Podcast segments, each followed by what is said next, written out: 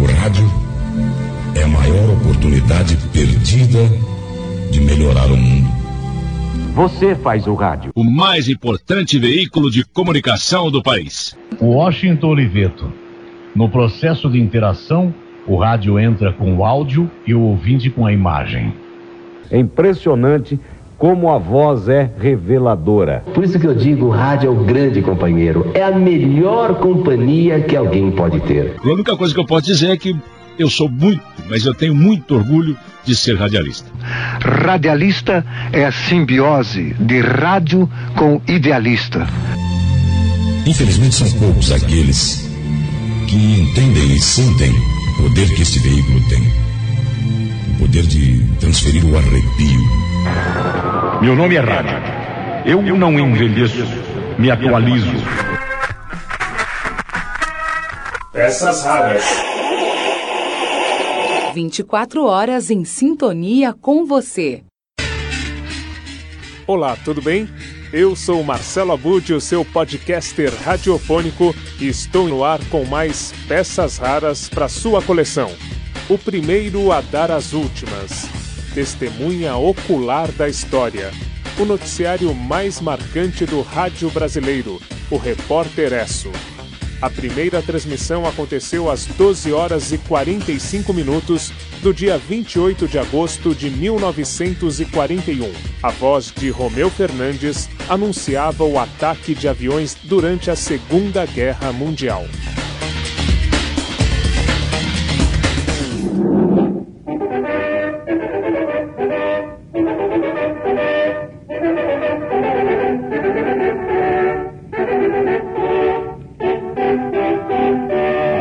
Aqui fala o repórter Esso, testemunho ocular da história. Naquela época, os horizontes estavam enegrecidos pelo fumo das batalhas.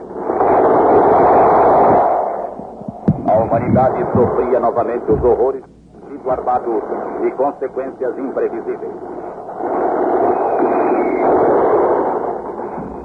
Naquele 28 de agosto de 1941, no seu primeiro dia de existência, o repórter Esso anunciava.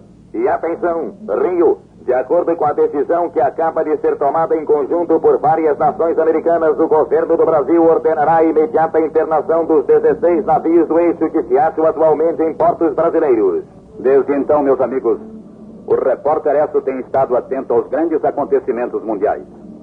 E nas suas dezenas de milhares de edições, em várias emissoras brasileiras, o repórter Esso transmitiu cerca de 3 milhões de notícias com os mais importantes fatos do Brasil e do mundo, sempre justificando o seu slogan: o primeiro a dar as últimas, que testemunha ocular da história.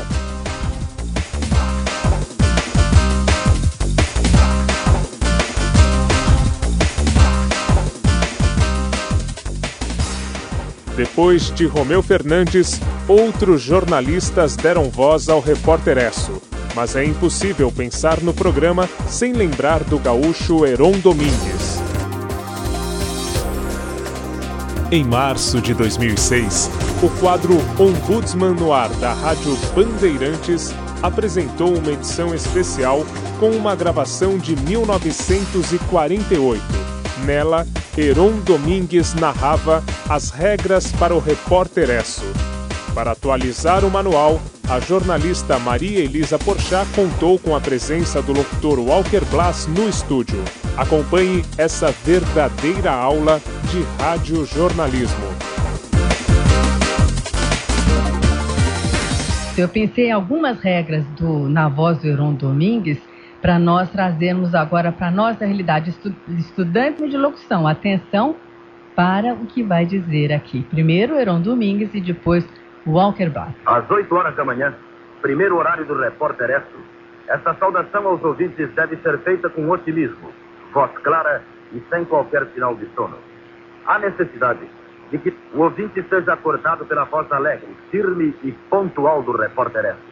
Com isso, o arrancaremos da letargia matinal, atirando-o na realidade da vida que deverá ser por ele enfrentada dentro de alguns minutos depois do café ficará satisfeito com o otimismo e segurança de nossa voz e nos outros dias tornará a buscar em nós coragem e alento para iniciar seu dia.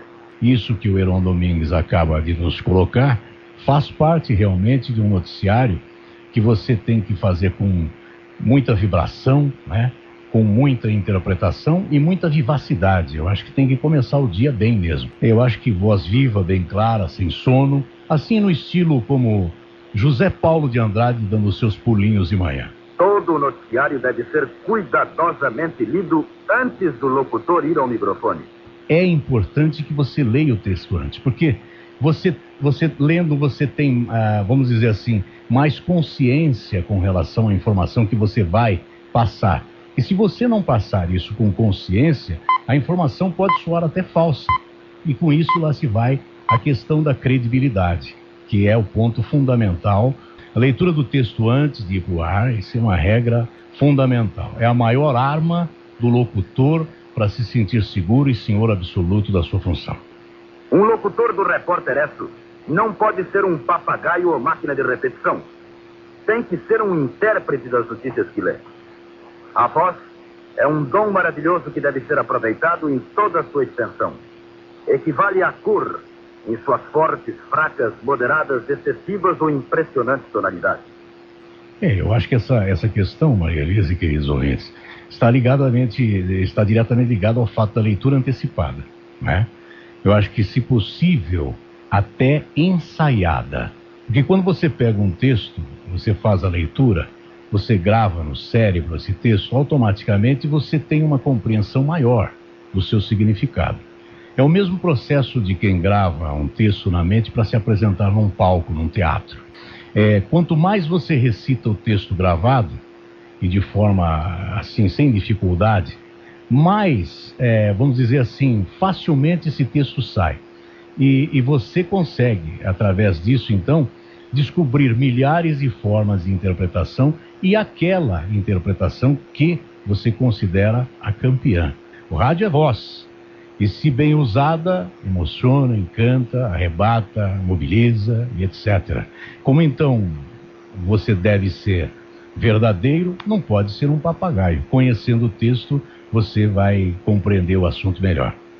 O negrito da imprensa tem seu equivalente no rádio através das nuances da voz. O maior inimigo de um jornal falado é a monotonia. Eis porque as notícias de caráter humano, as humorísticas ou as satíricas devem ser interpretadas à altura, com uma inflexão de intimidade como que a pedir desculpas ao ouvinte por estar irradiando, em meio da gravidade do momento internacional, aquela miséria da vida. Com relação a essa questão da entonação, ela, ela é crucial de dizer que o maior amigo do rádio é a entonação, né? E a vida, eu entendo assim, ela pode ser circunstancialmente uma aventura, pode ser um drama, pode ser uma comédia, pode ser um romance, pode ser um suspense. Então, eu acho que assim como o cinema, porque isso tudo a gente tem no cinema, né, esse enredo, ela tem tudo isso, a vida e muito mais e nos ensina a entonação correta em cada lição que a gente vai aprendendo no dia a dia. O rádio exige de cada profissional esse conhecimento, né? de você saber exatamente dosar no momento certo, mas dar a entonação correta para cada coisa. Você não pode falar de tragédias com ironia, com um sorriso dissimulado. Não é possível uma coisa dessa. É violentar a notícia, é você realmente passaram uma ideia totalmente inconcebível. Então, cada notícia exige o seu tom e a sua entonação. E por isso é que a gente diz: viva a notícia viva. Eu gosto de dividir o rádio, no seu início até os dias de hoje, em fases. Né? Eu acho que o rádio teve fases. A primeira delas, eu acho que foi a fase da infância do rádio, que era aquela, aquela fase de copiar a ler as notícias dos próprios jornais. Então era uma fase pueril ainda do rádio. A segunda fase já é essa, inclusive, com a inclusão do repórter Esso. É essa fase do repórter Esso, das frases curtas, do estilo formato americano, é, com objetividade, rigor de tempo, é o rádio saindo da fase adolescente, é o rádio vivendo a sua fase de ouro, né? Rádio Nacional, com todos aqueles programas, é, e revelando grandes artistas. Getúlio Vargas, inclusive, como governo, injetando muito dinheiro ali, justamente para fazer a sua política e essa coisa toda. A terceira fase, que eu entendo, é a chegada da irmã caçula, a TV. Que essa daí realmente fez com que o rádio fosse para as ruas, né? Prestasse serviço e adoçasse a vida das pessoas com seu vitrolão. Foi a época do vitrolão, né? A quarta fase, eu entendo que é a fase da criatividade pela sobrevivência com inteligência. É a fase madura da segmentação e da consolidação do jornalismo da prestação de serviço. Eu acho que hoje nós estamos aperfeiçoando essa fase, com a, adaptação às novas formas, né? as transformações, surgimento da internet, e a uma velocidade vertiginosa e quase que incontrolável. Eu só queria falar quatro frases de pessoas famosas sobre a importância do rádio. Washington Oliveto. No processo de interação, o rádio entra com o áudio e o ouvinte com a imagem. Hélio Ribeiro. O rádio informa a televisão confirma e o jornal documenta. José Paulo de Andrade. O rádio é a voz dos que não têm voz. O rádio, veículo poderoso e instantâneo como a própria vida. Agora voltamos para 8 de maio de 2009. Naquele tempo, eu conversava com Edu Malaveia diariamente em nosso Rádio Escuta Peças Raras. Relembre, Agora é a hora do grande boletim Rádio Escuta Peças Raras, hoje com um assunto interessantíssimo. Direto de São Paulo, fala agora Marcelo Abude. Boa tarde, Marcelo Abude. Hum, alô, Boa Mar... tarde, Edu. Agora sim. Agora sim, agora sim, agora sim. Eu só esqueci de um detalhe: ligar o microfone. Ah. Aí não tem jeito, o microfone fechado a gente fala, mas só pra gente mesmo, não, não, não, não vai pro ar, tá bom? Tá certo, mas foi só para ilustrar o que aconteceu com Heron Domingues na história que nós vamos contar hoje, Edu. Foi só propositalmente para isso. Ah, é? Você sabe que os nossos movimentos são friamente calculados, né? com certeza, com certeza. É, a história de hoje do Heron Domingues é excelente, né?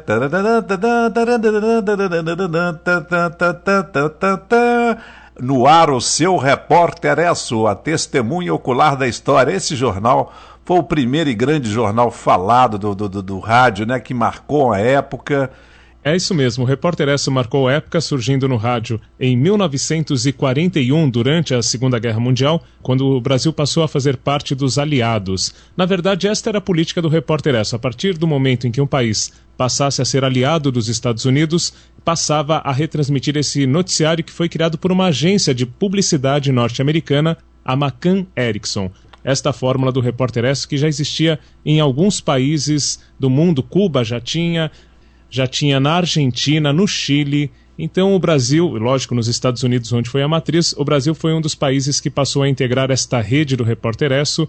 Então é, o que aconteceu é isso: o Brasil passou a transmitir em 1941 este noticiário com as informações que vinham de uma agência internacional que era United Press. E essa, a partir dessa agência, as notícias de guerra chegavam primeiro no Repórter Esso. A história que nós vamos contar tem a ver com esse período da Segunda Guerra Mundial mesmo. O Repórter S ficou no ar até 1970 na televisão. Então, ele continuou no ar depois da Segunda Guerra, continuou no rádio e foi para a TV Tupi, ficou até os anos 70 e foi uma grande marca no rádio e na TV. Mas a nossa história ela é contada pelo Reinaldo Tavares, um jornalista que escreveu um livro bem interessante chamado Histórias que o Rádio Não Contou este livro de 1997 conta justamente este fato curioso envolvendo o fim da guerra, o repórter Esso e o titular do repórter Esso, que era o Heron Domingues. Em 1945, o Heron Domingues estava obcecado por ser o primeiro a transmitir o fim da Segunda Guerra Mundial. Esse era o sonho dele. Para isso, ele já tinha é, informações de que o conflito estava se aproximando do final, tudo. O que, que ele fez? Para ser o primeiro a dar as últimas, como anunciava outro slogan do repórter Esso, ele passou a dormir na Rádio Nacional. Ele montou ali uma barraca, um telefone próximo, e assim que chegasse o telegrama anunciando a rendição alemã, ele tinha a intenção de ir ao ar, fosse o momento que fosse, e ser o primeiro a noticiar, o primeiro a dar as últimas. Mas depois de duas semanas dormindo na rádio, o Heron Domingues, já cansado, já com barba por fazer, todo acabado, foi convencido pelo assistente do departamento artístico da Rádio Nacional, o Paulo Tapajós, a ir, a ir descansar um pouco na casa dele, né? E o que, que aconteceu? neste momento em que ele foi para a casa dele, ele fez um acordo com o Paulo Tapajós. Tudo bem, eu vou, mas eu deixo gravada uma fita dando a notícia do fim da guerra. Era uma fita em que o Heron Domingues simplesmente dizia: Acabou a guerra! Acabou a guerra! Então entraria o jornalista que estivesse na emissora, se não fosse, no caso, o Heron Domingues, presente ali, daria a notícia, mas o fim da guerra entraria na voz do Heron Domingues nessa fita que ele deixou gravada ali. Porém, no dia 8 de maio de 1945, quando finalmente chegou o anúncio do fim do conflito, né? Ah. Pelo menos é, anunciava lá é, a morte do Hitler e tudo mais. O que, que aconteceu? O Heron Domingues estava na casa dele e, quando a notícia chegou na Rádio Nacional, o telegrama foi tratado com aquele né, furor todo, tal. Vamos dar a notícia, tal. Cadê a fita? Cadê? Ninguém na emissora achava a fita com a voz do Heron Domingues. Quando a fita foi encontrada, a Rádio Tupi do Rio de Janeiro já havia anunciado em primeira mão e com exclusividade, na voz do jornalista Décio Luiz, que a guerra havia acabado. Mas o pessoal só foi acreditar mesmo a hora que a gravação do Heron Domingos foi pro ar, não é isso, Abud? É isso mesmo. O curioso e o consolo para o Heron Domingues, né, como o repórter Esso, é que as pessoas ouviram a notícia na Rádio Tupi, muitas ouviram, né? Mas não acreditavam no fim do conflito ainda porque o repórter Esso não tinha anunciado. Então aguardaram a notícia na voz do Heron Domingues para acreditarem realmente que havia terminado o conflito e em 8 de maio de 1945 foi isso o que aconteceu. Veio o anúncio pela Rádio Nacional e o Heron Domingues com aquela gravaçãozinha Acabou a guerra, acabou a guerra e todo mundo saiu comemorando. Então vamos ouvir esse trechinho, é de um documentário sobre o repórter Esso e que traz justamente a notícia como ela foi anunciada no Repórter Esso em 8 de maio de 1945. Vamos ouvir sim, daqui a pouco a gente fala mais, tá bom? Vamos lá, Edu. À espera do dia da vitória, vivi momentos tão emocionantes como os de um general no campo de batalha. A Rádio Nacional era o meu centro de operações. E aqui instalei minha cama ao lado de um telefone de comunicação direta com a United Press. E as grandes notícias chegavam abalando em primeiro lugar os nervos do repórter vigilante. Acaba de falecer o presidente Roosevelt. Os britânicos entraram em Hamburgo. Mussolini acaba de ser enforcado pela multidão enfurecida na Praça Loreto, em Milão. A Rádio de Hamburgo, depois de transmitir o crepúsculo dos deuses durante muitas horas, acaba de anunciar o Führer morreu. Terminou a guerra, terminou a guerra, terminou a guerra. Que coisa, hein, Abud? Que emoção que não deve ter sido para todo mundo, em todas as partes do mundo, essa notícia do fim da guerra, né? Não, com certeza deve ter causado grande comoção. Eu dou aula, né, para a turma da terceira idade e algumas pessoas viveram isso quando crianças ainda, né? E Ah. lembram desse momento quando o pai ligou o rádio e ouviu o final da guerra, todo mundo saiu comemorando, realmente saía às ruas, se abraçava e a notícia foi muito alentadora aí para todo mundo que aguardava este momento importante da história mundial, né, Edu? Achados do espaço. O Repórter Esso permaneceu no ar até 1968. Na última edição, Heron Domingues e Roberto Figueiredo relataram os fatos mais importantes apresentados durante as quase três décadas em que o informativo permaneceu no ar. A emoção foi notícia.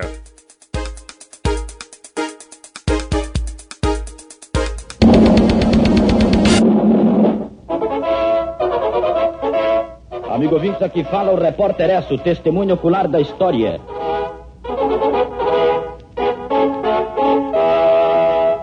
...1941...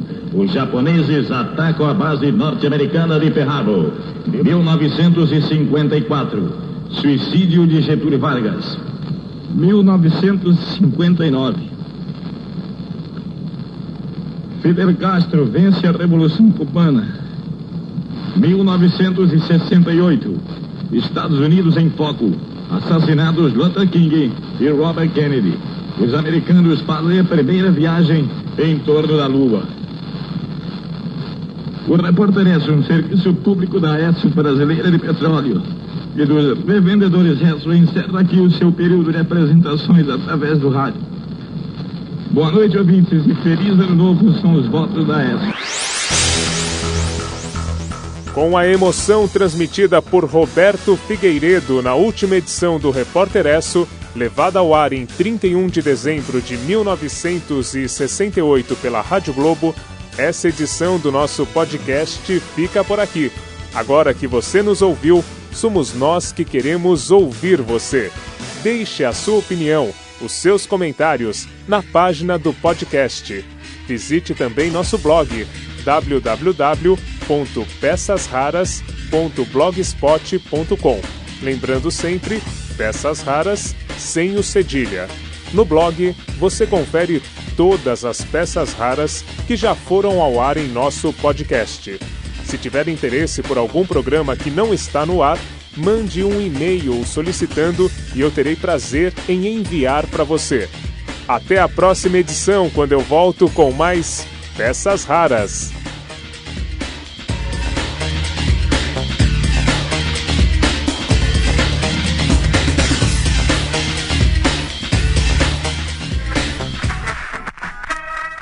Peças raras. Você em sintonia com o rádio.